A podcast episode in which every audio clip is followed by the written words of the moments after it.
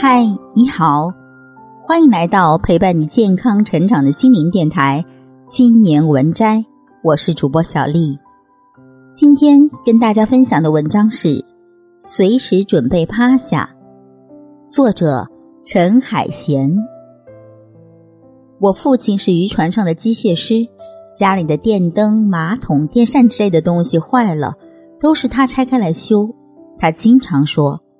这世界上没有修不好的东西，什么东西坏了，只要能找到问题的症结，找来原材料就能修好。我曾对父亲的话深信不疑。那时候我正读书，试卷后面都是有答案的。后来我成了一名心理咨询师，开始和各种各样的人聊人生。每个走进咨询室的人都带着困扰他们的问题，怎么办呢？他们向我诉说着生活的难题，然后茫然又急切的望着我。于是我努力的分析问题。这是一种消极的认知模式，你没有发展出合适的应对策略，你童年的经历损害了你的自尊，这是缺爱。嗯嗯，他们频繁的点头，让我觉得自己说的话很有道理，然后。他们就不来了。有一段时间，我对此很困惑，后来才慢慢明白，修理机器、解数学题和解决生活问题并不相同。修理机器或解数学题时，你是超脱在问题之外的；但是面对生活，你是纠缠在问题之中的。你解决问题的能力本身就是受这个问题的限制。更何况，很多时候生活中有太多的因素是你无法控制的，他们却实实在在的影响着你。那能怎么办呢？无可奈何的时候，我也会向来访者承认，我可能做不了很多，我所能做的只是陪伴你度过一段艰难的时期，等着生活慢慢的出现新的转机，等着你身上转变的种子慢慢发芽。好吧，他们叹了口气。可是下次他们反倒来了。我发现很多人所遇到的困难，与其说是生活问题，不如说是生活的不如意。问题总让人误会，以为只要找到症结，换个零件或者找到答案，就能恢复如初。可生活中的有些事儿，发生了就是发生了，既无法修复。也没有答案。这么说来，真正的生活问题其实只有一个，就是怎么面对和处理生活的不如意。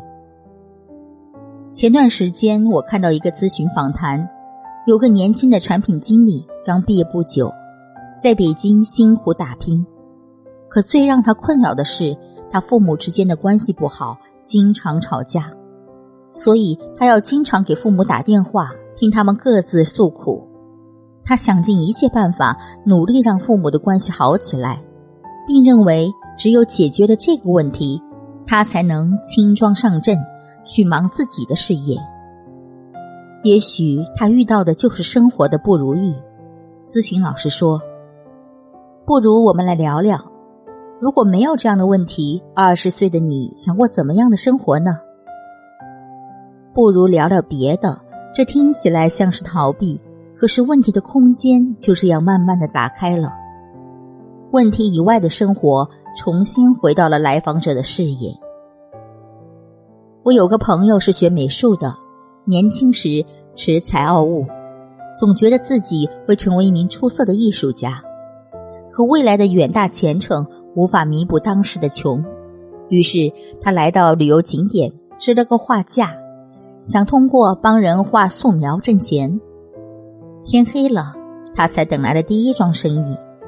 一个戴眼镜的中年男人问他画一幅画要多少钱，他说二十元。于是那个男人坐下来，半个小时后画完了。男人走过来看了看画，哈哈大笑，问他：“你觉得像我吗？”“像啊。”他理直气壮的回答。那男人说：“这样吧，钱呢我还是给你，画呢我就不要了，你自己留着吧。”说完，男人扔下二十元，扬长而去。奇耻大辱啊！这个还没有上路的年轻艺术家狠狠的把画撕了。他捡起地上的二十元，眼泪在眼眶里打转。我一定要弄个框把它裱起来。他心想，等我功成名就那天，再把它拿出来，作为我心灵发展史上的重要事件，展示给大家看。他气鼓鼓的收起画架，往回走。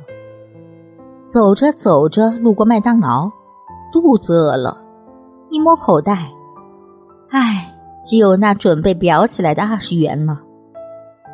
他犹豫了一下，走进麦当劳，掏出那二十元，给我来个汉堡。他最终也没有成为著名的画家，不过我喜欢他的生活态度，不跟问题死磕，随时准备趴下。日子看起来越过越糊涂，其实却越过越清醒。